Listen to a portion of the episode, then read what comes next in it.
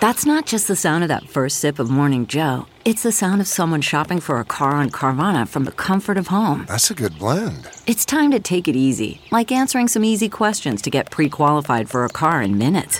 Talk about starting the morning right. Just like customizing your terms so your car fits your budget. Mm-mm-mm. Visit Carvana.com or download the app to experience car shopping the way it should be convenient, comfortable. Ah. CarMax is putting peace of mind back in car shopping by putting you in the driver's seat to find a ride that's right for you. Because at CarMax, we believe you shouldn't just settle for a car, you should love your car. That's why every car we sell is CarMax certified quality so you can be sure with upfront pricing that's the same for every customer. So don't settle. Find love at first drive and start shopping now at CarMax.com. CarMax, the way car buying should be. Okay, picture this. It's Friday afternoon when a thought hits you. I can spend another weekend doing the same old whatever, or I can hop into my all new Hyundai Santa Fe and hit the road. With available H track, all wheel drive, and three row seating, my whole family can head deep into the wild. Conquer the weekend in the all new Hyundai Santa Fe. Visit HyundaiUSA.com or call 562 for more details. Hyundai, there's joy in every journey. La selección mexicana se pintó de rosa. Debatimos si nos gusta o no la nueva camiseta de la selección mexicana. Y el que se va a pintar de tecate, tecatito mexicano será el Chelsea, el Super Chelsea. Y vamos a ver qué pasa con Osvaldo Alanís y los Quakes. Segundo año del mexicano en el equipo de Matías Almeida. Una entrevista exclusiva que hizo nuestro compañero Carlos Justis con el central zurdo del conjunto telúrico. Eso y más hoy acá en Deportes al Detalle.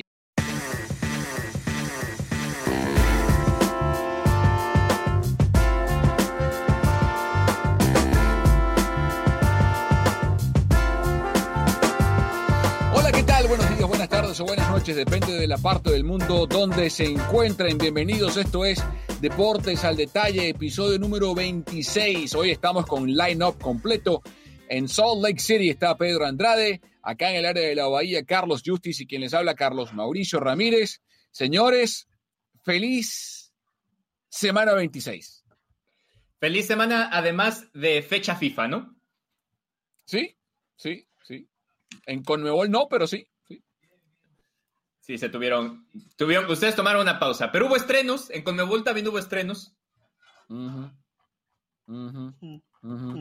Bueno, vamos a comenzar hablando de mm, algo de moda. Algo, vamos a hablar de moda.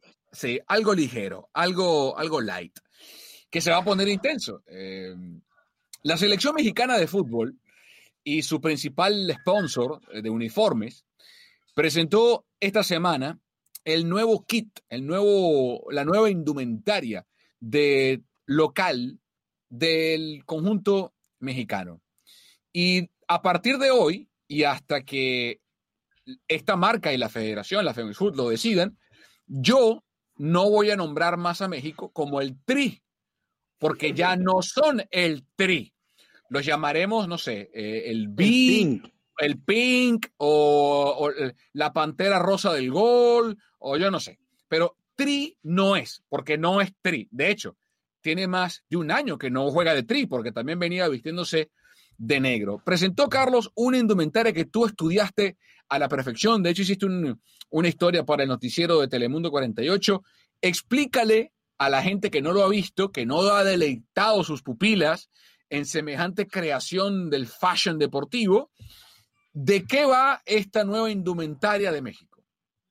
Bueno, eh, primero que nada, creo que en teoría sí son tres colores, ¿no? Porque es con el número en blanco y es negra con rosa mexicano, entonces en teoría son tres. Pero no, tienes toda la razón, no, no, es, no es el tricolor que, conocemos. La idea de esta indumentaria, que por primera vez eh, la campaña completa de, de, marketing y promoción se hizo en los Estados Unidos, que creo que es un punto importante a destacar y que además contó con la participación de Katy Martínez, jugadora de los Tigres de la U Nuevo León, como parte esencial del lanzamiento junto con Henry Martín. Eh, está basada en la, idea del rosa mexicano. El rosa mexicano, o el, eh, Mexican Pink, de hecho, el rosa mexicano es un color. Si ustedes lo buscan en el, Pantone de colores, tiene su propio color, tiene su propio código. Y esto nace porque en los 40 había un artista veracruzano eh, que se llamaba Ramón Baldosiera. Ramón Baldosiera viajó por todo México y comenzó a buscar inspiración de diferentes lugares y encontró en los textiles mexicanos y sobre todo en la naturaleza, en específicamente en las bugambilias, que es una flor que crece eh, en México, encontró ese color y a partir de eso comenzó a, a interesarse él en el diseño de modas, comenzó a utilizar estos colores y unos años después, mientras estaba en un desfile de modas en la ciudad de Nueva York, llevó esta colección con esos colores que nadie había utilizado hasta en ese momento. Y al verlo le preguntaron después de la colección que, que por, qué él, por, esos colores, que le habían llamado mucho la atención que hubiera tantos rosas dentro, o esos rosas tan, tan brillantes dentro de su colección. Y él dijo que era un color muy representativo de la cultura mexicana. Entonces, había una crítica de modas muy famosa que dijo, ah, es que desde ahora ese color se llama el Mexican Pink.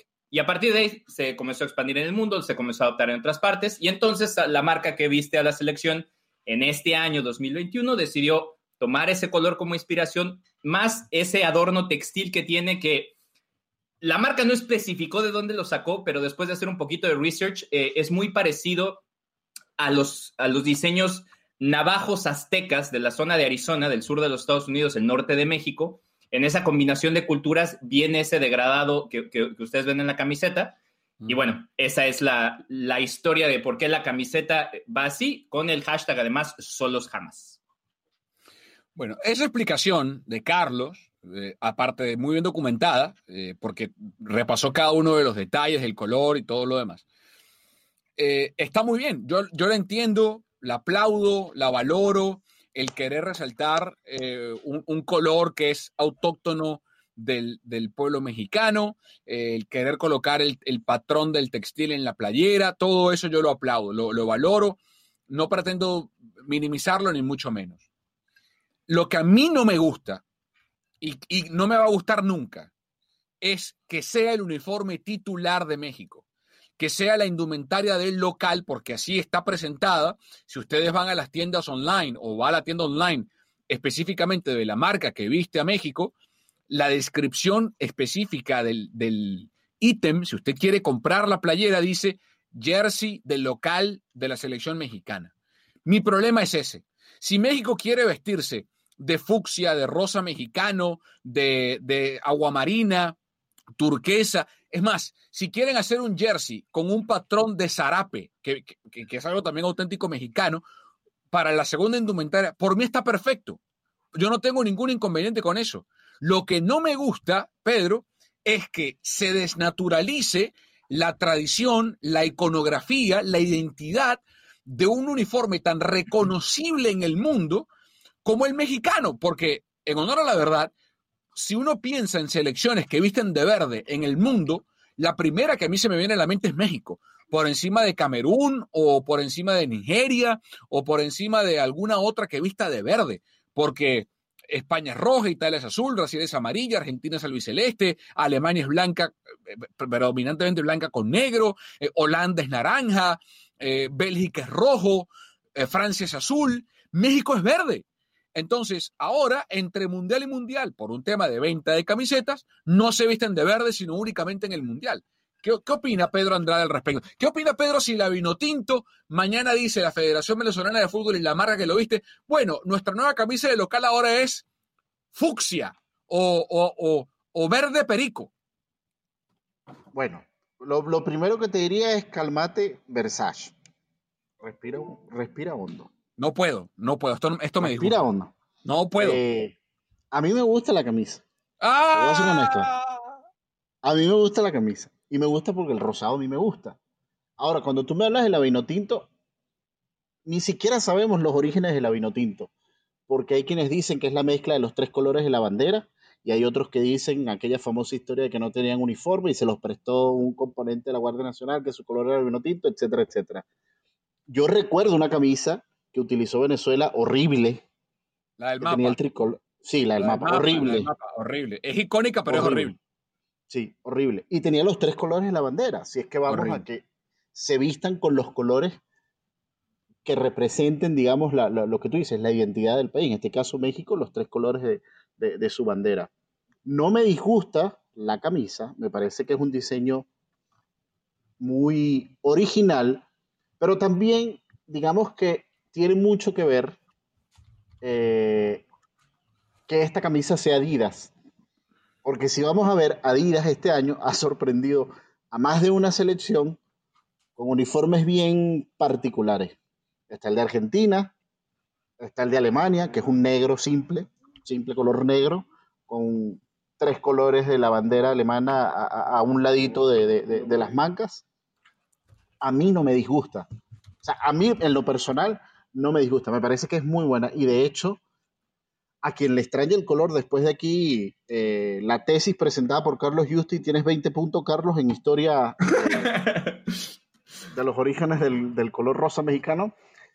El color rosa mexicano lo utiliza incluso la letra E en el sponsor, en el logotipo que dice Vive México, que generalmente es el que se usa en las campañas eh, de turismo internacional, el que usa México afuera de, ese país, invitando a la gente. Eh, y si ves, la letra E tiene una serografía muy similar a la, construcción de lo que es esta camiseta. A mí no me molesta, en lo particular. Creo que no le quita ni identidad, ni mucho menos. Me parece que es una simple camiseta y ya. vamos por varias cosas. Varias cosas. Lo que tú dijiste de la marca que viste a México eh, no, tiene, no tiene ningún sentido. Voy por partes. Argentina, su nueva camiseta, que es de la misma marca, es albiceleste. O sea, no fue que le hicieron. Espera, pero es albiceleste. No es de franja. Espera, si, es, de franjas, en la si, es de franjas, la diferencia es que en la franja celeste la pusieron camuflada, pero los colores no cambiaron. A mí tampoco me gusta, a mí tampoco me gusta la Argentina, pero no, no es verde con turquesa. O sea, no, es, no son colores que no tienen nada que ver con Argentina a nivel de identidad de su uniforme. Es a lo que me refiero. La de Colombia, por ejemplo, que es la misma marca que viste a México y Argentina, es, es Colombia, es amarillo, azul y rojo. Y la de Alemania, que tú dices, es la segunda. O sea, es el away kit, es el uniforme de visitante que es todo negro. Porque te prometo, Pedro, que si mañana en, en Argentina sale esta misma marca con la AFA y dicen que el nuevo uniforme del albiceleste de local es negro con rosa, hay, una, hay, un, hay disturbios en Buenos Aires. O sea, hay una manifestación en, en la plaza más grande que encuentran en Buenos Aires de la gente diciendo no nos bancamos la nueva playa, la, nueva indumentaria, la nueva camiseta, el jersey de Argentina. Porque Argentina es albiceleste en franjas verticales. Ese es mi problema. Eh, bueno, Sí, sí, termina, termina y te digo. Porque sí, siempre y cuando, si Argentina viene y gana la Copa América vestido de negro con, con fuchsia, yo creo que se acaban las camisetas de aquí a los próximos tres años. No, o cuando vean la foto, o cuando vean la foto de Messi con la camisa verde y naranja.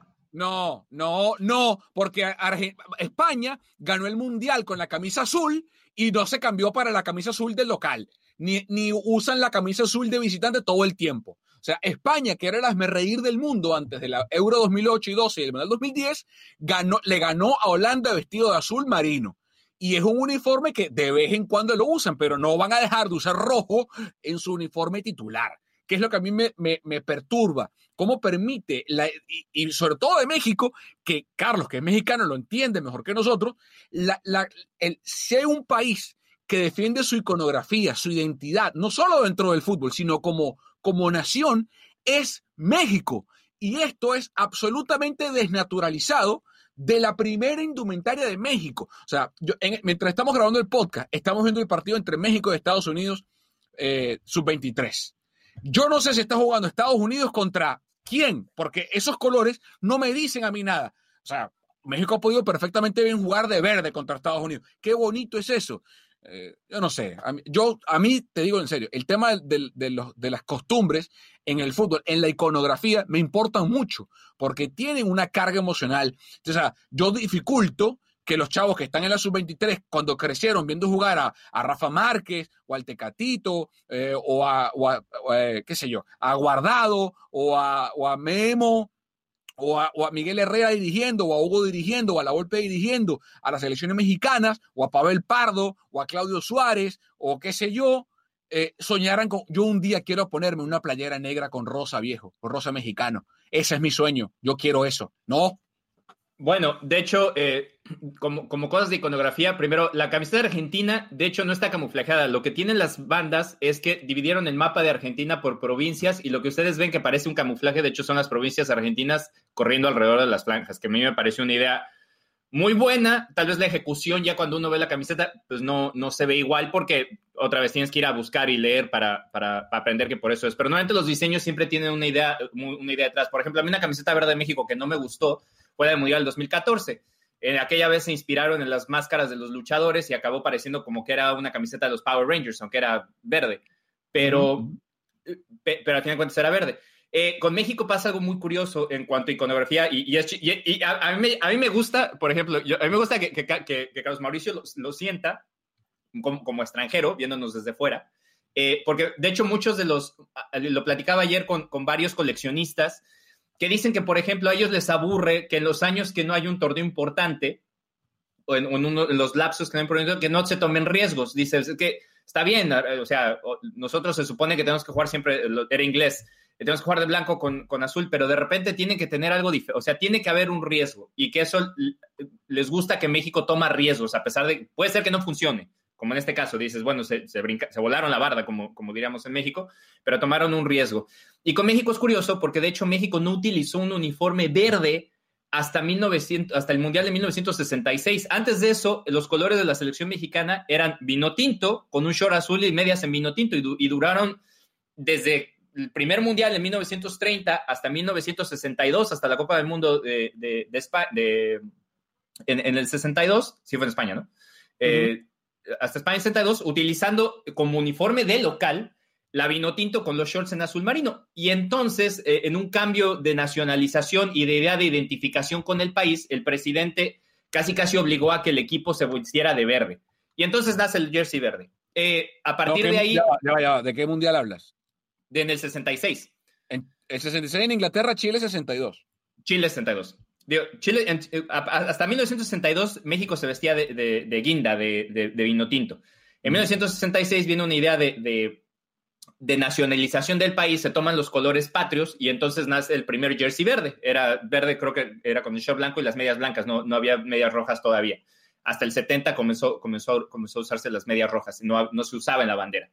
Y a partir de ahí, eh, pues ha habido muchos diseños, normalmente se quedaba el verde, muchos de los, y, y, y pasa también que es curioso porque hay muchos diseños verdes, hay muchas camisetas verdes que, que muchos eh, como aficionados, como coleccionistas tenemos, pero al final de cuentas los que se han vuelto muy famosos, salvo el, el, el que a ti te encanta del 1998, que mucha gente lo pide, que, que, la que a lo mejor lo volvieran a hacer. Es la mejor de la historia del fútbol mundial de, de México, es, la mejor es esa, by far. Eh, y, y, totalmente. Ahora, ahora se, se, despegan de eso además porque la marca que lo hacía dejó, desapareció, se de, de, dejó de existir eh, como tal. Y a partir de ahí comenzaron a ver las marcas grandes, eh, se comenzaron a hacer otros diseños, pero normalmente los diseños que más compraba la gente eran los diseños que no eran la verde. Eh, un caso específico, y por lo que ven, creo, que, creo que estamos viendo tantos tonos negros en, en los uniformes de México, es que cuando viene el, el, eh, después, del, después del Mundial del 2006, cuando se cambia de marca, que se, que se pasa de, de, de, la marca de la palomita a las marcas de las tres rayitas, cuando, cuando viene ese cambio, Después, de la, después, de la, después del Mundial del 2010, que también tuvo unos diseños como de Guerrero Azteca, que tenían, era una camiseta verde, le local, llevamos, llevaron al, al, Mundial una camiseta negra. La camiseta negra causó tanto furor, que de hecho fue la que más se vendió, se vendió más que la verde. La que tenía dorado, que tenía vivos dorados. No, es que esa no fue la primera. La primera era, era totalmente negro, tenía un cuello rojo con verde y un pedazo, un pedazo verde en las mangas. De hecho, por aquí la tengo, se las puedo enseñar. Esa fue la del Mundial del 2010. Ah, ya ahí, sé cuál es, ya sé cuál es, ya la, ya la encontré, ya la encontré. Desde de ahí se cambia la que tú dices, que era una réplica básicamente de la de Alemania que usó en el 2010, que era, que era, ne que era negra con, con, con, vivos en dorado y rojo. Pero esa fue, camisetas... la, esa fue la, la, camisa que usaron contra Sudáfrica. La negra. Uh -huh. La negra. Uh -huh. Y luego con, con, la otra, con la otra camiseta negra se gana el Mundial Sub-17 en México, que al final el, el, el, el trofeo lo acaba levantando el, pollo briseño en el Estadio Azteca, ganándole Uruguay 3-1. Y, y, hay partidos muy memorables. Y además, con ese mismo jersey, Giovanni Dos Santos le mete aquel gol a Tim Howard, donde deja arrastrado a todo Estados Unidos y acaba colgándola de, de picándola al ángulo en, en la uh -huh. Copa Oro viniendo de atrás. Uh -huh. Entonces, como estos uniformes gustaron tanto, vino el riesgo. En la siguiente cambio de generacional de las camisetas, sacan un jersey negro con verde que se vende muy bien y entonces, o sea, yo creo que ya ahí han venido los tonos negros. Entonces, es extraño, sí, porque mucha gente lo identifica, pero al final de cuentas, te digo, es, es un lapso de tiempo, entre comillas, corto el que México ha podido tener con el uniforme verde, aunque diciéndolo, para mí, eh, yo soy muy tradicionalista, a mí me gusta que, que el jersey local sea, sea verde. Pero, el, pero fíjate, el local, que hagan lo que quieran. El, el, el, el tiempo que, tenga México utilizando el verde, eso, eso es una buena referencia histórica. Eh, tiene más tiempo usando verde que sin usarlo. Y, y ejemplos como ese varios. Por ejemplo, Brasil empezó a utilizar amarillo después del maracanazo. Brasil se vestía de blanco uh -huh. y azul. A, o sea, pierde la final del Mundial del 50 contra Uruguay en, en, en, Maracaná, en Río de Janeiro, y hasta ese momento Brasil se vestía de blanco con azul. Hace, azul. hace poco, hace, blanco con azul. Hace no mucho, de hecho, sacaron ese, utilizaron ese indumentario en la Copa América pasada, eh, blanco con azul, justamente para recordar aquel uniforme viejo pero no, no, es lo mismo. O sea, en, y, y, en ese momento, cuando lo utilizaron en Brasil, causó revuelo porque decían, hey, pero ¿por qué va? O sea, ¿qué pasa con el jersey amarillo? Y entendemos que se quiera eh, rendir como un homenaje centenario, lo que sea, a aquella camiseta, pero ese, ese, uniforme, primero que no nos identifica más y segundo que nos trae malos recuerdos. Malos recuerdos, claro. Si, si, tú, si tú me hubieses dicho, este uniforme que saca México es un uniforme centenario y es previo al del Tri, me paro de pie, o sea, me, me pongo de pie y aplaudo y yo voy y me compro la camiseta. Bueno, eh, bueno, bueno, bueno, pa, pa, pa, para, párate un momentico ahí porque también tú hablando de camisetas, que te gustó una blanco y negra. Que no es la titular, que no es la de local, vamos, que no vamos. es la de local, porque Mira, el, América, pero... el América se viste de azul con crema. El día que Mira. el América diga, nos vamos a vestir de blanco y negro de local, bueno, va, va a haber disturbios en Cuapa. Mira, a mí me parece, a mí me parece, incluso a veces el tono de muchos opinadores y sobre todo en México que son, y con el re, debido respeto que son hasta hipócritas. ¿En qué sentido? No hay camiseta más representativa de lo que es México, de la camiseta verde de 1999, que ni siquiera pudieron usar. La verde con rojo, tú. No, era ah, exclusivamente la, sí, verde que tenía el escudo. Ahí sí. entra el tema de símbolos patrios y bla, bla, bla, y todo lo que tú quieras, y la ley, etcétera. Pero eso, más representativo y mexicano que eso, para que ahorita se pongan a estar quemando el Palacio Nacional porque la camisa es rosada con negro, por favor. Mira, pero, pero bueno, pero... Ahí, ahí, ahí, vino, ahí vino un problema de, con el gobierno muy extraño. Eh, también para los que nos están oyendo, tal vez si no lo saben, en México hay una ley que no te permite utilizar el himno y símbolos patrios. Y los, y los símbolos patrios, uno de ellos el escudo. Y en este caso, José Antonio García, que era el dueño de la marca Garcís en este momento, que también era dueño del Atlante, eh, recibe el, la marca, o bueno, la, la, la, cuenta de la selección mexicana para poderla vestir después del 98, que desaparece la marca que se llamaba Ava Sport, que, que era la que vestía hasta ese momento a México, que era la que tenía el, el calendario azteca, y la M esa gigantesca que tuvieron en Copa América, donde pierden con Estados Unidos. José Antonio García decide hacerla y según cuenta la historia es que incluso fue y pidió permiso, le dijeron que sí, después se hicieron bolas porque no había una, una votación y después de que la usa en Copa, en, en Copa Confederaciones, le dicen que la tiene que sacar del mercado y acabó trayendo las camisetas a Estados Unidos y acá se vendieron las 30 mil que sobraron. Eh, mi punto es este. Primero, eh, Carlos, ¿qué, ¿qué, te dice a ti como mexicano eh, que esto no genere mayor problema en México? ¿O si hay un problema y yo no, y yo no estoy enterado? Mira, hay, do, hay dos corrientes eh, de, ese, de ese pensamiento eh, que están pasando ahorita en México. Una la tengo que condenar totalmente y es que literalmente no les gusta porque la camiseta es rosa. No, no, no. Te lo juro. Puedes ir a revisar, y, pero tienes que ver en la cuenta de la selección mexicana en español, porque esta es una cosa también muy extraña. Si tú vas a la cuenta de la selección mexicana en español, la, la que, la que siguen en México, Uh -huh. Hay un, una cantidad increíble de comentarios haciendo burla de que es un castigo por el grito homofóbico vestirnos no, de rosa. No, no, no. Tío, me parece deplorable, eh, deplorable. Y la, la, otra, no, hay unos que no les gusta el diseño simplemente porque no sabían la historia. Publiqué un video en mis redes, redes sociales explicándola. Muchos lo entendieron, dijeron, ah, bueno, más o menos ya lo entiendo. Y están los que están en el mismo canal que tú, que no les gusta porque hay que tener uno verde. Aunque dicen que la camiseta sí les gusta, y creo que ahí también ahí es donde puede, puede haber ese, ese rompimiento. Hay a quien no le gusta la camiseta, y a quien le gusta la camiseta, pero le, le molesta que sea la titular. Sí, mi, problema esencialmente es eso. Yo insisto, a mí la camiseta no me parece horrible. He visto muchas peores. Eh, por ejemplo, aquella eh, que llevaron al Mundial Carlos, que era eh, que parecía la camiseta de Charlie Brown, pero roja. horrible. esa, esa, es esa para mí es peor que esta. no me parece fea. Lo que, insisto, hay otras que, que, que son peores pero lo que no me gusta es que sea la, titular de México. Como tampoco me gustó la negra, o sea, no me gusta que México titular no sea verde, blanca y roja. Es lo que a mí no me gusta. Eh, y, me pongo, y no lo digo porque sea México, lo diría exactamente lo mismo si la marca que viste a Venezuela hiciera algo similar, que apareciera mañana y dijera, bueno, ahora la vino tinto eh, se va a vestir de negro con rosa. No me gustaría, porque no son mis colores, no me siento identificado.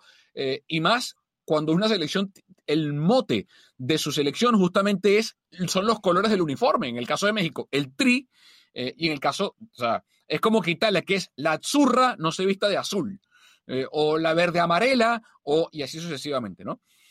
pero bueno, ¿qué opinan ustedes de este debate? Nos pueden también comentar en nuestras redes sociales. Eh, Pedro, tus redes sociales para que la gente nos siga en Twitter y en Instagram.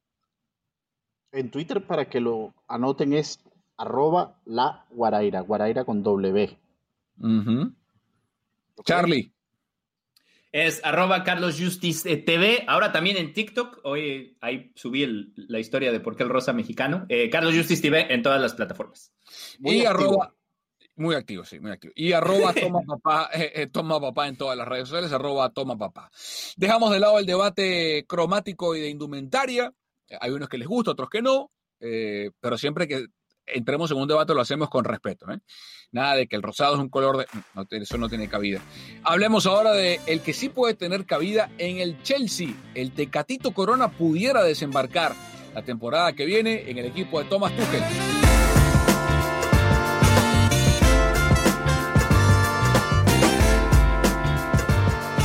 No es nuevo Desde el verano pasado, cuando eh, el Tecatito terminó siendo premiado como el mejor futbolista de la Liga de Portugal, de la Primera Liga, la Superliga Portuguesa, el lateral derecho slash volante del conjunto de los Dragones, eh, Jesús Corona, ha sido vinculado con varios equipos en el mundo, uno de ellos el Chelsea.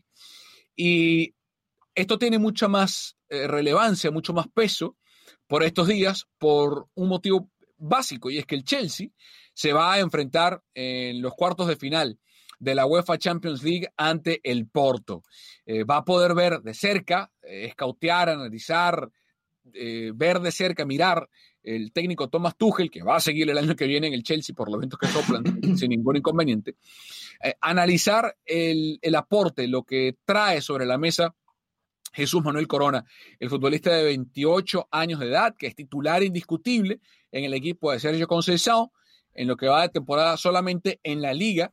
Eh, el Porto que marcha segundo a 10 puntos del Sporting de Portugal en una liga muy rara porque tenía años que el Sporting no tenía una performance como la que está teniendo eh, por estos días.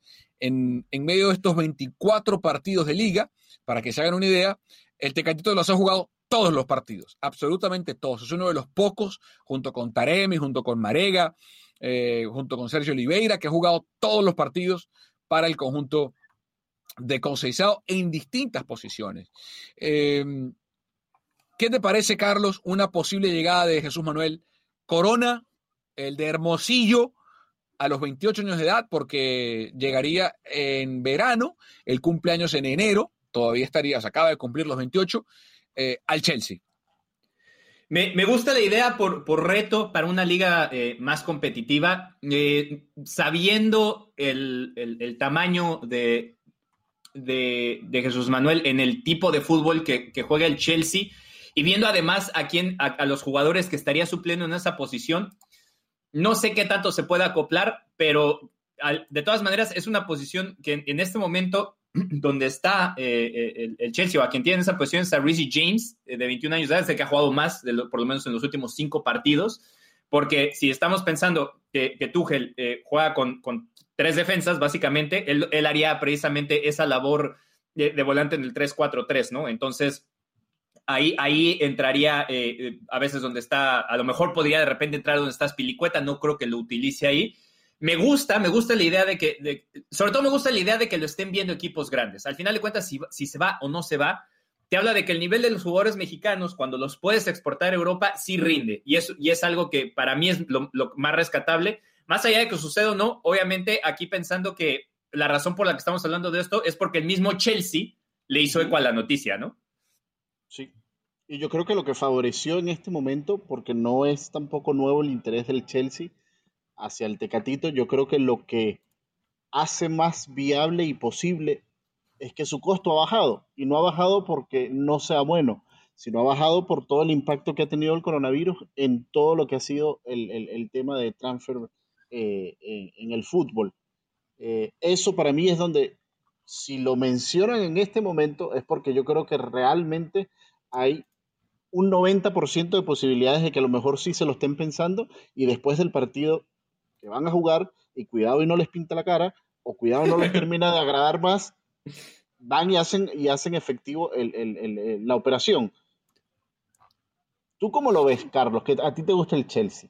Me encanta el Chelsea. Primero que el, año pasado eh, al Tecatito lo utilizaron como lateral derecho volante, sobre todo como lateral derecho con llegada. Este año Sergio Conceição eh, tiene un dibujo algo distinto, es un más un 4-4, por ejemplo, contra el, la Juventus en la Champions y en el último partido de liga de, del Porto eh, contra el Portimonense jugó igual 4-4-2. Eh, el que está jugando como lateral derecho en el Porto es Wilson Manafá este año eh, y el que juega como extremo derecho en el 4-4-2 por delante de Sergio Oliveira y de Mateus Uribe, el ex hombre del América, es justamente eh, el Tecatito Corona, un Porto muy mexicano, porque está Marchesini y Uribe, que vienen de jugar en el América, no porque sean mexicanos, y porque está justamente Jesús Manuel como extremo derecho o como volante ofensivo derecho. Lo que dice Carlos para mí es la clave. Eh, la pregunta es si el 3, eh, 3-4-3, que es un 5-3-2 en defensa, de, o 5-2-3 en defensa, o 5-4-1, depende cómo lo repliegue Tuchel, de Tuchel va a seguir el año que viene, o si simplemente es un modelo táctico que aplica el alemán por las piezas que tiene ahora, porque recuerden que Tuchel llegó a mitad de temporada y este no es su equipo. ¿A qué me refiero con eso? Él no fichó, él no planificó la plantilla. Esta es la plantilla de Frank Lampard. Y no sabemos qué deseos de mercado va a tener eh, Tuchel. Eso para mí es importante. Eh, eh, que entienda Jesús Manuel Corona dónde lo van a utilizar. Porque si lo, van a, si lo ven como en este dibujo, o sea, si Tuchel va a cambiar el planteamiento, a mí no me gusta el movimiento para el Tecatito porque hay mucho tráfico ahí arriba.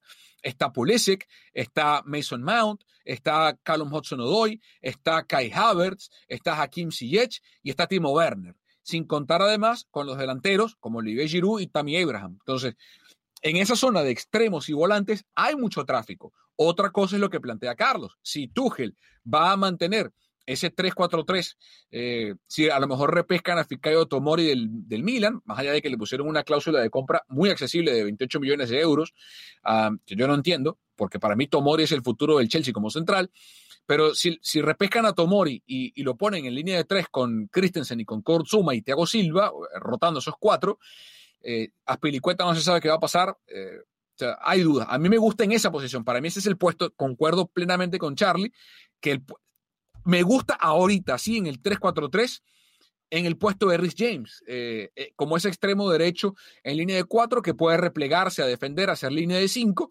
junto con Marcos Alonso, que es el que ocupa la banda de la banda opuesta, la banda por la izquierda. Eh, creo que son las preguntas que se tiene que hacer el Tecatito y, y su entorno a los 28 años de edad. Y sobre todo, Carlos y Pedro, porque es año de mundial. Porque ese semestre, esa temporada que viene, es la previa, el semestre, porque recuerden que la Copa del Mundo es en noviembre del 2022. Sí, aunque de todas maneras el, el, este proceso en general es muy largo, ¿no? Porque, y que es una ventaja, porque en, el, en, caso, de que tuviera, en caso de que tuviera que aclimatarse, por, por decirlo así, a la liga inglesa, que, que, que, es, que no juega ahí, tienes tres semestres, uh -huh. porque porque al, al, Mundial ser hasta, hasta noviembre, te da chance de aclimatarte en esa primera temporada. Y es la única, y ahí es donde él tiene que, que tomar la decisión y ver qué tanto, qué, qué tanto él quiere el reto, qué tanto realmente el Chelsea lo quiere y las oportunidades que va a tener, porque te da, te da ese colchón para, incluso si tienes un bajón de juego, poderlo, poderlo retomar, incluso con un descanso en medio. Entonces, al final de cuentas, creo que, eh, eh, eh, como siempre pasa en estas cosas, uno cuando lo analiza desde fuera tiene que verlo como un trabajo. Entonces, para él es, si puedo ir a este lugar y ejercer mi trabajo de buena manera, con, con un salario que a, que a, mí me gusta, con unas condiciones de vida que a mí me gustan, que de hecho es, es curioso porque pensar que, que vas de Porto a Londres, pues bueno, no, en cuanto a, estilo de vida, es diferente, pero siguen siendo, siguen siendo ciudades con, muchas cosas que hacer, ¿no? Entonces, eh, no sé, al final de cuentas, la decisión está totalmente en lo que le prometa Tuchel, si es que sucede, y la continuidad de Tuchel, porque al final de cuentas, si tiene una mala temporada, porque eso también te puede pasar factura, mm. si tiene una mala temporada el Chelsea en general, la temporada que sigue, y pasan de Tuchel para el siguiente semestre, estás empezando justo el semestre antes de ir al Mundial con un técnico nuevo y ahí podría complicarse la cosa. Claro, que ese problema Pedro lo va a tener a donde vaya, porque él tampoco sabe si, si el Porto arranca mal la temporada que viene y echan a Conceizado a mitad de campaña, pues pasa lo mismo, ¿no? Pero eh, ¿a ti te gustaría, Pedro, verlo en el Chelsea? Mira, si te soy honesto, sí. Uno, porque comparando, y mis disculpas a los seguidores del Porto, pero comparando entre Chelsea y Porto, me gustaría verlo más en un equipo de la categoría del Chelsea y en una liga sumamente competitiva como la Premier. Este, creo que le vendría bien eh, al, al, Tecatito. Fíjate, por ejemplo, el, el mismo caso de, de, James Rodríguez, de básicamente estar ahí puliendo la banca en el Real Madrid, la, la, la, relevancia que ha tomado en el Everton. Me gustaría ver al Tecatito en, en un reto como este. ¿Que tiene sus riesgos? Sí. ¿En un año mundial? Sí. Que puede salir bien, puede salir mal, sí, o sea, son, pero son cosas que, o sea, el, para vencer hay que tomar los riesgos, punto. Y, ya, o sea, yo creo que, eh, si la opción está, yo la tomaría, siendo él, la eh, tomaría. Carlos, ¿tiene el físico Jesús Manuel a los 28 años para, con un metro 73 eh, y su físico sobre todo, aguantar el, el trajín de la Premier? Lo pregunto porque pareciera que e, es siempre un tema que sacamos a colación, pero hay jugadores como, por ejemplo, en el mismo Chelsea, como Ben Chilwell o el propio César Aspilicueta, que tienen físicos parecidos a Jesús Manuel y, se les ha adaptado bien, más allá de que Aspilicueta tiene ya años en la Premier, ¿no? Sí, totalmente. Eh, yo creo que sí aguanta. Yo creo que está, eh, eh, sobre todo como ha avanzado la, tecnología y, la recuperación, creo que, creo que de todas maneras Jesús Manuel está en, un momento óptimo y aún aunque no tuviera una carrera larga para jugar en la Premier, creo que sí le alcanza por lo menos para tener dos o tres años bastante buenos, ¿no? Entonces, yo creo que sí, yo creo que sí le da. La, ahí lo único es cómo te vas a adaptar, porque la velocidad, la, fuerza y, por la posición que juegas van a ser totalmente diferentes. Y además la cantidad de partidos, porque en, a diferencia de otras ligas, en la Premier juegan hasta el torneo de solteros contra casados.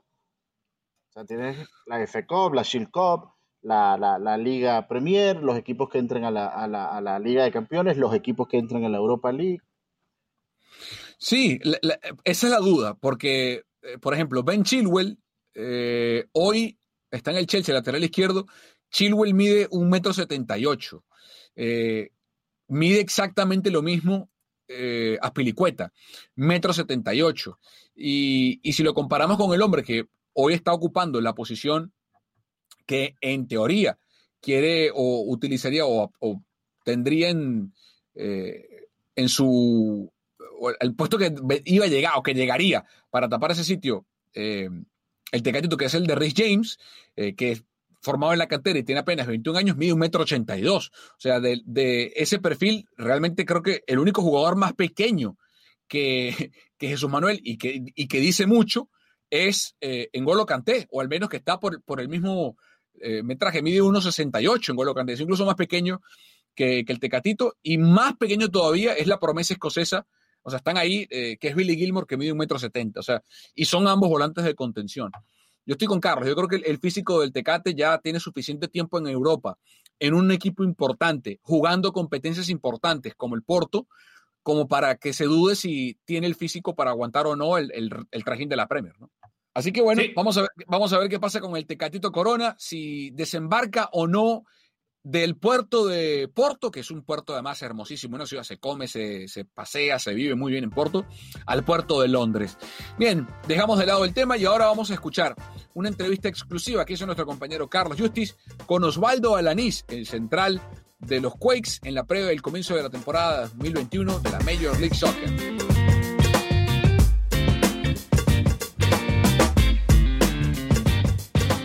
tu primera temporada en San José el año, el año pasado, ¿qué te dejó? ¿Qué, qué aprendiste? Eh, obviamente fue un cambio. No solamente cambiaste de fútbol, cambiaste de vida y encima se te viene la pandemia, ¿no? Entonces, ¿cómo viviste esta primera temporada acá por, estos lares? Muchos cambios, muchas adaptaciones, muchas cosas nuevas por la liga y por la vida que nos llevó a, a esta situación mundial que nos tocó vivir.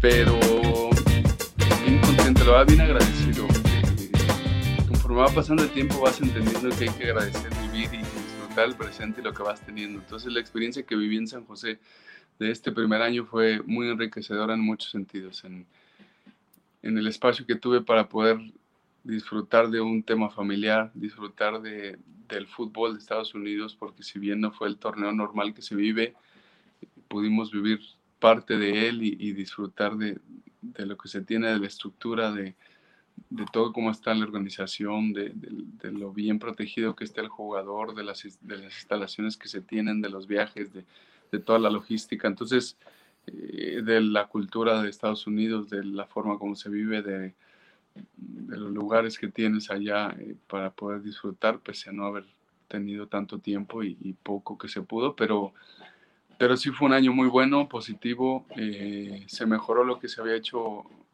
en el anterior año y en anteriores años en tema como equipo de lo que se logró y con mucha fe y credibilidad y con esa adaptación que creo que el siguiente año va a ser muy bueno y va a ser mucho mejor para lograr mejores cosas con el equipo grupalmente e individualmente que tengo fe y estoy trabajando para que así sea y que mejoremos todavía más.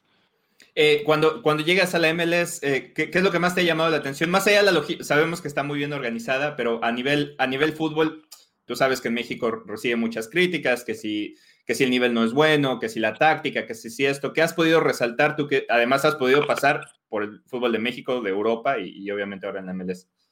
Eh, creo que está creciendo bastante en tema táctico, tema estratégico, eh, en tema físico, en tema dinámica, en tema eh, trabajo, en tema mentalidad. Creo que el, el, fútbol de acá es, Estados Unidos es muy fuerte, es, te sorprende la forma como, como se juega la dinámica con que juegan todos los equipos, eh, la intensidad, todo lo que viene más al tema físico. Y en tema táctico y técnico cada vez vienen jugadores con mayor capacidad y los que van saliendo también una calidad técnica impresionante. Yo tenemos ahí en el equipo varios jugadores muy buenos, unos físicamente y unos tácticamente, eh, que te dejan ver cómo está creciendo el fútbol de acá y también eh, todo lo que rodea a Estados Unidos en, ese tema. Entonces, sí te diría, eh, en ese tema son muy fuertes, en tema eh, físico, en tema de intensidad, cada vez más estratégicamente también mejorando, lo bien técnicos también con mucha capacidad y, y, jugadores también de diferentes lados que también tienen mucha capacidad, entonces va mejorando y técnicamente creo que cada vez vienen jugadores con mayor capacidad técnica y que, que, van mejorando en ese sentido. Entonces, creo que es una liga que viene a crecimiento muchísimo y que en este momento está peleando en muchos temas y por algo hay tantos jugadores en Europa por, por, por esas cualidades y esa forma de jugar similar en algunos puntos a lo que es allá en Europa. Y ahora eh, también eh, el equipo, el equipo de la temporada pasada tuvo algunos altibajos, eh, momentos, momentos donde jugaban muy bien, después venían esas goleadas que era, que era difícil eh, asimilar. ¿A, qué atribuyes esto? ¿Qué puede, qué puede hacer? Porque además, eh, a lo mejor fue, fue atípico en el 2020, pero sí es algo que pasa eh, normalmente en, en, en, la MLS. ¿A qué, a qué atribuyes que, que, que, se den ese tipo de resultados? No solo con ustedes, pero en general en la liga. Creo que hay esa competencia que hay. hay situaciones también, como dices, atípicas que, que complican. Tema lesiones, tema de diferentes situaciones de de partidos especiales, de partidos muy, muy juntos en cuanto a, tiempos entre uno y otro, diferentes situaciones que te merman y te, te llegan a influir un poco en los resultados y también la competencia que hay, que todos los, los equipos tienen sus jugadores de buena manera y, también eh, en ese crecimiento que se tiene que se está teniendo, eh, pues hay momentos en que no se tienen buenos juegos y, y, que el fútbol de Estados Unidos es más vistoso que otros porque tiene muchas acciones de gol, tiene muchas ocasiones, tiene eh, creo que a veces muchos goles, entonces es algo bueno para el espectáculo, pero sí es algo que a veces te toca un, partido de ganar muy bien y de repente de perder también muy feo. Eh, a nosotros, y, hablo como equipo San José, estamos en esa labor de, de, ser lo más constantes posibles y buscar lo menos posible esos altibajos. Como te digo, hubo muchas situaciones que influyeron para que hubiera también ese altibajo, pero también era la parte de la adaptación que, que el equipo estaba embalándose y agarrando ese, ese entendimiento, esa forma de jugar para después cerrar de muy buena manera, que fue lo que hicimos. Cerramos bien el torneo, nos metimos a liguilla, a playoffs y, por ahí quedamos fuera por poco. O sea, fue en penales y, teníamos la posibilidad y fue un partido muy reñido un rival que había sido constante y que había sido el que estuvo ahí arriba todo el tiempo. Entonces, eh, creo que San José va a venir a más y, esa adaptación que se tuvo y esos momentos difíciles ahora van a ser menores todavía porque se va teniendo cada vez más entendimiento en el equipo y, se van sumando jugadores que, que, entienden y que están en esa misma línea. Eh, ustedes en general son además un equipo muy, muy latino, eh, desde Matías como, como técnico, están ustedes, ahora llega Eduardo, que a quien conoces bastante bien, Eric Remedi, tienen otro otro refuerzo que llega desde Argentina. ¿Qué le da al equipo, el equipo eso? Porque vemos que influye al grado de que hasta Tommy Thompson se mete en la idea de, que hay que hablar español y ser parte de la cultura, ¿no? Eh, ¿Qué crees que le, da eso a, San José? Le da, pues yo creo que ese toque que tiene Matías y que nos, nos ha impartido a todos los jugadores que hemos estado con él, eh, de esa unión, ese esfuerzo, esa esa orientación hacia el equipo, hacia ser buenos seres humanos y buscar que en conjunto hagamos algo sólido, eh, que al final en el fútbol y en la mayoría de los deportes de conjunto es lo que más te va a dar para tener éxitos. El ser un, equipo realmente equipo y, jugar en conjunto todos es lo que realmente te da para, para poder hacer bien las cosas. Entonces, creo que eso, cada jugador que viene a sumar, eh, con mayor razón lo va a tener así, lo va, a, lo, va a aportar y va a buscar meterse en esa sintonía, que es lo que te va a dar para lograr cosas y que tenemos mucha fe de que va a ser un buen año este. Y, bueno, hablando de los refuerzos, eh, obviamente tú conoces a, Eduardo muy bien, lo mismo, es, un jugador que, ha tenido muchísimas críticas alrededor, que creo que todos tenemos eh, claro que tiene un talento muy grande y a lo mejor por eso se le exige todavía más. ¿Qué, tiene para aportarle? ¿Qué, qué ¿En qué le ayuda a poder cambiar de liga a lo mejor y salir de ese entorno? Porque tú también lo has vivido. Es diferente vivir en San José, en la MLS, con la presión, que estar en un, club como Chivas, donde todo el tiempo estás en la prensa, todo el tiempo te están cayendo encima, ¿no? Sí, cambia mucho. Eh, presión, la gente, los medios que tienes encima, todo. Pero creo que las bases del fútbol y de todo jugador debe ser el disfrutar y el, y el no perder ese, esa, esa base del fútbol que es más allá de la presión y de todo lo que tengas, es disfrutar y hacer las cosas de buena manera y dar un buen espectáculo y dar lo mejor de ti y entregarte. Entonces, creo que Chofi siempre lo ha hecho, eh, si bien tendrá sus detalles como todo ser humano que, que, estará trabajando y que ahora nosotros también ayudaremos a poder centrar y estar y, y, y meterlo en esa sintonía, en esa línea que, que se merece porque es un buen chavo también, aunque haya hecho sus cosas buenas o malas, eh, es un buen chavo y, y creo que el cambio a Estados Unidos le va a servir mucho por, por la cultura, por cómo se vive, por lo que realmente gira en torno al equipo, por, por el tipo de vida que tienes allá y, y, que en, esta, en, Estados Unidos me refiero, en San José, y lo que realmente ahí tienes que hacer y, seguir de,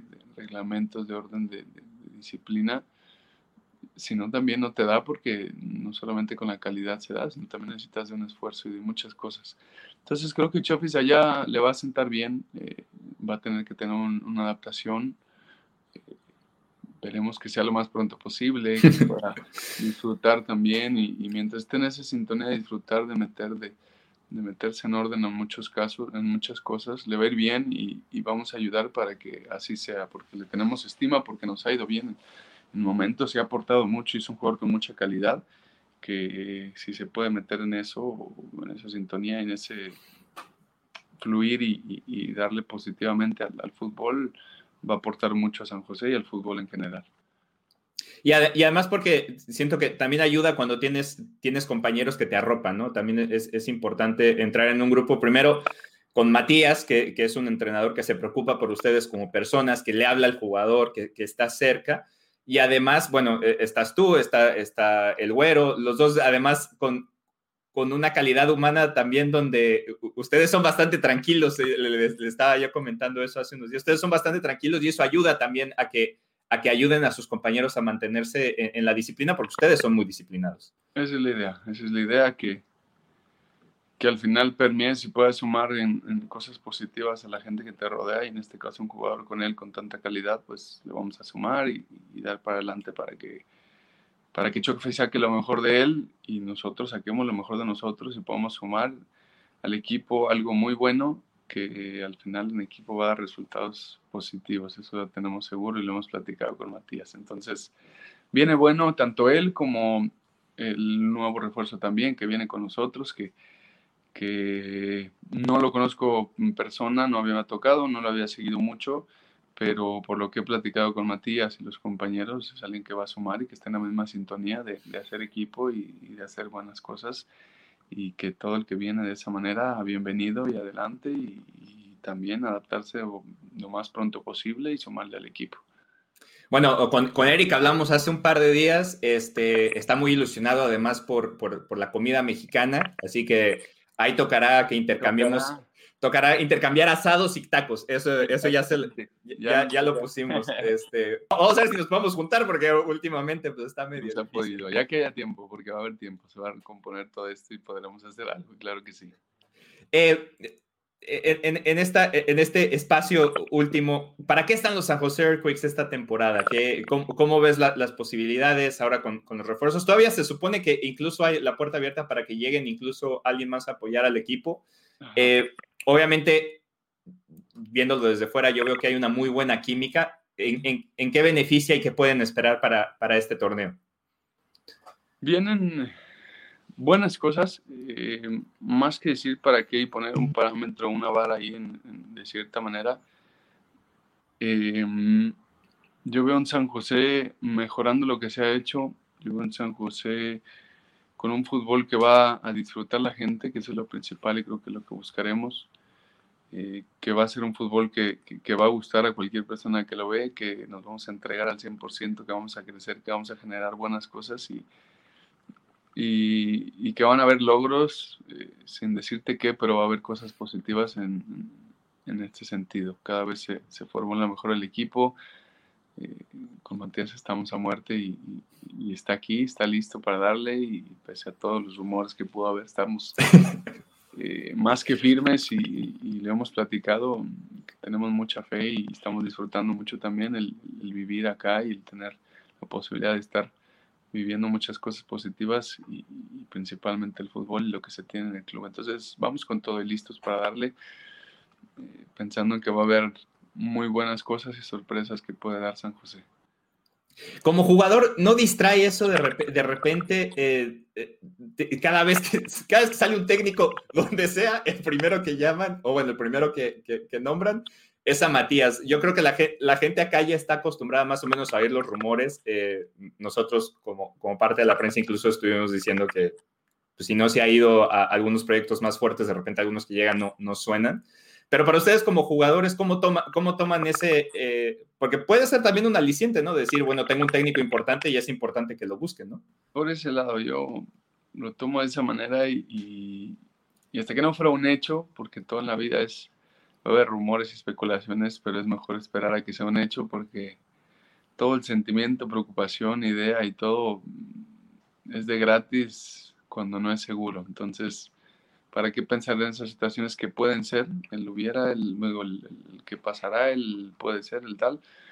y mejor esperarte a que sean hechos. Entonces, por mientras, pues nada más te refuerza el que es un técnico que tiene calidad y que por algo lo quieren en tantos lados. Entonces, el que esté acá también te refuerza que Matías quiere estar acá, que tiene la, intención y, sigue el plan de, sumar, de lograr cosas con San José. Eh, y pues como jugador agradeces que, tengamos esa posibilidad de que esté acá, como dices, contando con tantas eh, personas que lo candidat bueno, que lo ponen de candidato y que lo quisieran tener en sus equipos. Entonces eso es bueno, eso es bueno, es positivo. Eh, seguir haciendo cosas buenas para que más equipos todavía lo quieran y, sea bien para todos. Y vamos a cerrar hablando, hablando de ti eh, como, futbolista, como, como persona. E-, eres una persona muy emprendedora, eh, que, entiende que, el fútbol, pues lamentablemente tiene una fecha de expiración eh, y has podido aprovechar las oportunidades lo más, lo más que has podido. Eh, lo primero es, me llama mucho la atención que lamentablemente por circunstancias de la vida no pudiste ir a los Olímpicos porque quedas en esa lista este, preliminar, no pudiste ir a Rusia porque estás en esa lista preliminar pero sigues adelante, eh, trata de hacerlo mejor. ¿Qué has aprendido, qué te ha dado el fútbol en ese sentido de, y, cómo has hecho para que, porque muchos jugadores se hubieran caído ahí y tú mantienes un nivel y, sigues, por, aunque sean las listas preliminares, sigues llegando ahí. Sí. ¿Cómo haces para eso? Al final creo que eh, debes tener una filosofía de vida y, me he enfocado en eso, en tener mi filosofía de lo que quiero y, esos sueños que sigo consiguiendo y logrando. Y, soñando con tener, eh, sigo pensando que puedo seguir aportando a selección, que puedo seguir aportando al fútbol y, y teniendo esa fe y trabajando para eso, las oportunidades se van dando. Eh, si bien, como dices, he estado ahí, cerca, ahí en las listas y, y son cosas que estoy trabajando también para poder, que no sea solo estar cerca, sino lograrlo, pero, pero es con esas ganas y ese disfrute y, y ese brindarle al fútbol y brindarle a la vida también en diferentes aspectos, lo más que puedas, pensando eh, en lo más que, que, puedas lograr, eh, llegues a donde llegues y disfrutando también hasta donde puedas llegar. Eh, ha sido mi filosofía, ha sido difícil, no te digo que no, ha sido momentos donde quisieras poder cambiar ciertas cosas para poder estar, para poder sumar, pero así es la vida y hay que seguir y, a veces no te tocas por algo y por una razón más importante o por algo que, que, no te tocaba, una experiencia que tenías que vivir. Entonces lo voy afrontando así, cada situación que mi vida me va presentando, me duele, cuesta, no digo que sea algo fácil, pero, pero busco la manera positiva de seguir, de darle, de pensar en lo que viene, de seguir soñando y, creyendo que, que se pueden lograr cosas buenas y que cada cosa que se va viviendo la debemos disfrutar al máximo. Eh, también dentro de esas etapas, pues vas aprendiendo todo eso también.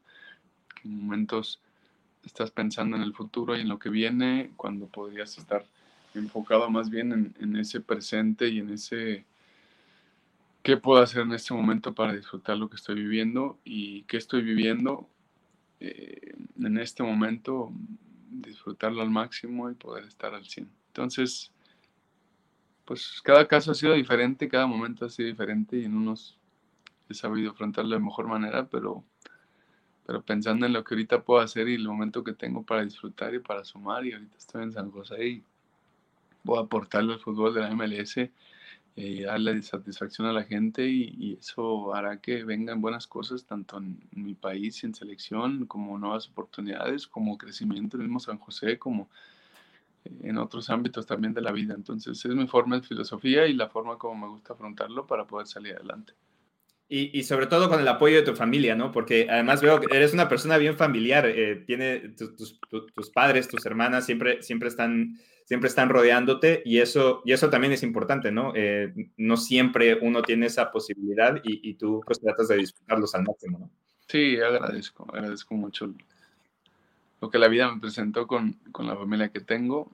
Creo que todos debemos estar orgullosos de nuestra familia, pero pues en este caso agradezco la familia que tengo, me gusta frecuentarlos, me gusta estar con ellos, me gusta las personas que amo, tratar de darles el amor en el tiempo que tengo, en la medida que puedo. Llámense abuelos, tíos, primos, eh, papá, mamá, hermanas, a todas las personas, inclusive amigos también Entonces sí busco disfrutar los momentos más que pueda, pero pues con, la, con el equilibrio que se requiere, también haciendo mis cosas. Pero, pero sí he tratado de, de disfrutar y, de poder compartir también con las personas que amo diferentes experiencias que también son lo que principalmente te dejan marcado ahí en, la vida, en lo que vas viviendo para el futuro, más, más que una cuestión de logros y así es más las experiencias que puedas ir viviendo y, ese cariño y amor que puedas tener con ellos. Eh, le has dado la vuelta a todo el mundo. Eh, ahora, ahora estás acá en San José, California. ¿Qué es lo que más te ha gustado de la ciudad? ¿Qué te llama la atención? Obviamente, pues una, una pena que por, por, por, la pandemia, pues no has podido ir a, a, disfrutar de todos los lugares que podría, que podría ir uno a ver. Pero ¿qué es lo que más te ha gustado de, de, vivir por acá? Hay muchas cosas. El, el orden, cómo se vive, que tienes todo para, para vivir de manera espectacular, tienes toda la facilidad para comprar todo tipo de cosas, para, para hacer muchos también eh, cosas que, que, en algunas otras ciudades, en otros países, así por la inseguridad, por diferentes situaciones, es más complicado. Entonces, eh, tienes lugares muy bonitos, tienes eh, playas también, tienes ciudades grandes y en eso estamos tratando también de, que todo se dé de buena manera también. Ojalá que pronto podamos regresar a, poder salir un poco más, a tener un poco más de esparcimiento y, que, podamos también disfrutar de los diferentes deportes que no he podido también acudir a diferentes eventos de esos. Ojalá que pronto me toque eh, visitar ciertos lugares que también ahorita están cerrados, pero, pero sí hay muchas cosas que se disfrutan. tener también tanta diversidad de, de culturas, porque amplía también hasta para restaurantes que, que, al final serán diferentes a otros lados que son, no son tan lujosos o de diferente manera. Bien, tienes San Francisco que al final ahí sí hay de todo, pero, pero cerca de San José tienes una cantidad de, de, culturas que puedes probar desde un restaurante iraní, eh, mm. comida thai, eh, comida china, eh, no sé, brasileña, mexicana, de muchos lados. Entonces, es también poder disfrutar todos esos detalles que te va sumando vivir en, en un país y en una ciudad que tiene tantas culturas. Entonces hay muchas cosas que voy disfrutando, más allá de también el fútbol y lo protegido que estás, eh, todo lo que te cuida también el club, eh, muchas cosas que son positivas y que estamos disfrutando y viviendo esta etapa al máximo. Sí, acá, acá los únicos que te damos lata somos nosotros, de vez en, de vez en, de, vez en cuando. Hay un lugar, hay un lugar de comida eh, caribeña buenísimo. Este, ahora, ahora que andes por acá te lo te, paso.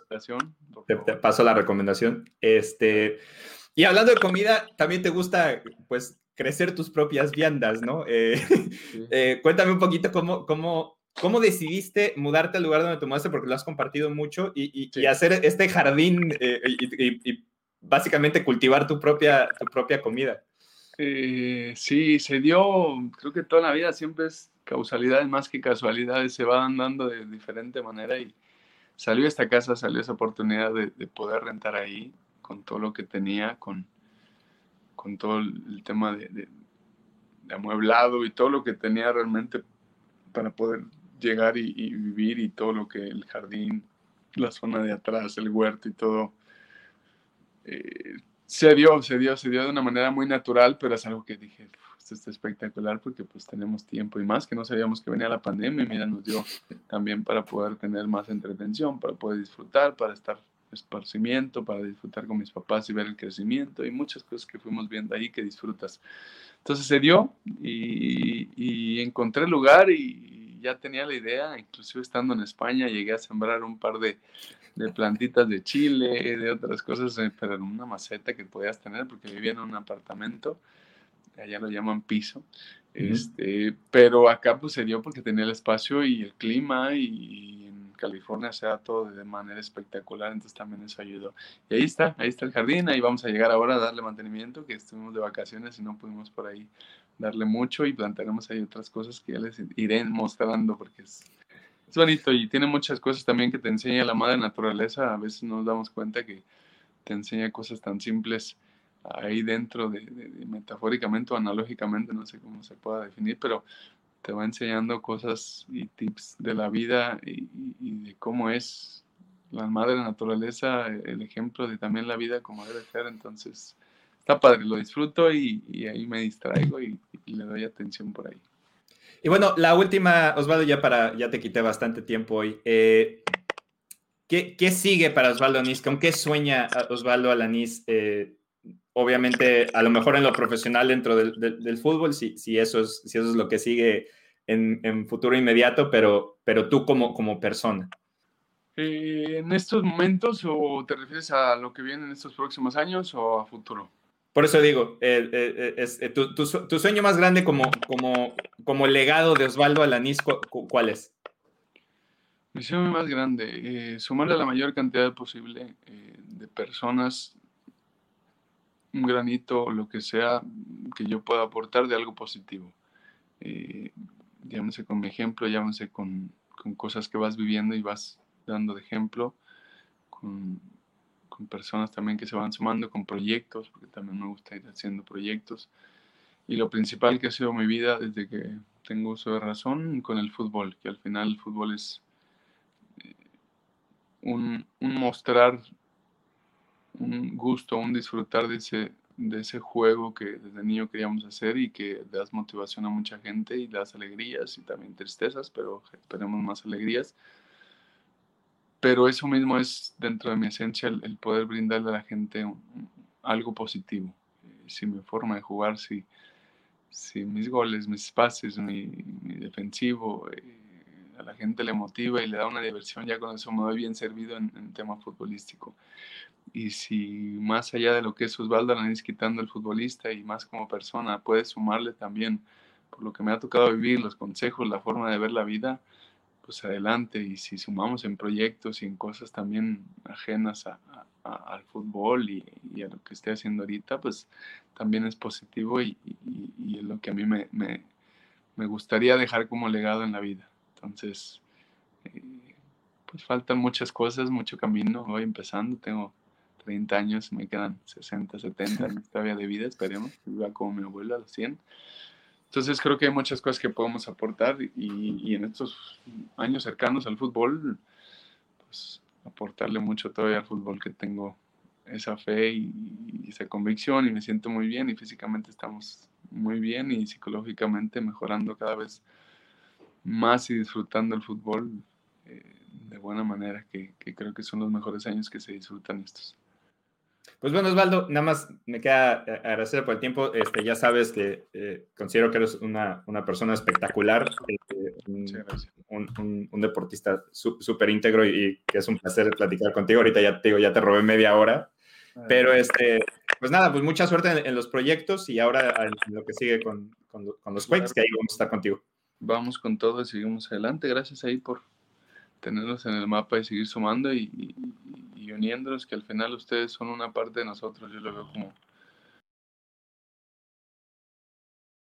Bueno, señores, cerramos esta edición número 26 de Deportes al Detalle. La semana que viene estaremos hablando de si México y Estados Unidos fueron o no a los Juegos Olímpicos o hubo show, Carlos Justis, y se coló Canadá o, alguien más. yo creo que Vamos, a ver, porque después de ver la segunda, la, segunda fecha del grupo B, si, ah, si México o Estados Unidos no están en la final y con los boletos ya en la mano la próxima vez que hablemos, se va, a arder Troya. Bueno, chicos, eh, muchachos, un abrazo. Eh, mira, yo, yo creo que la semana que viene, les estoy por confirmar, creo que la semana que viene no voy a estar, no les voy a confirmar me voy, ah, ah. me voy me voy a un viaje a las bellezas naturales de Utah y voy a analizar para qué sirve un astrofísico en el fútbol. Y la respuesta se las voy a tener. No sé si para la semana 27 o la semana 28, pero de que se las tengo, se las tengo. La respuesta puede ser tan sencilla como no, no sirve para nada, o tan compleja como sí sirve para mucho y, nos traerás un... Eh, esperamos un reporte completo, Pedro Andrade. Cuenta con eso. ¿Qué opinas tú de eso, Justis? A lo mejor, a lo mejor podemos entender por qué te gusta una camisa blanco y negro y no una negra con rosado. Te, estoy explicando, te estoy explicando. Ya te expliqué, no me hagas repetir. Quiero ver que mañana, ojalá, ojalá mañana, la Vinotinto diga, nuevo kit de local. anaranjado con turquesa. A ver qué vas a decir. Uso la de visitante. Uso la de visitante, sí, sí, es verdad. Señores, esto fue Deportes al Detalle.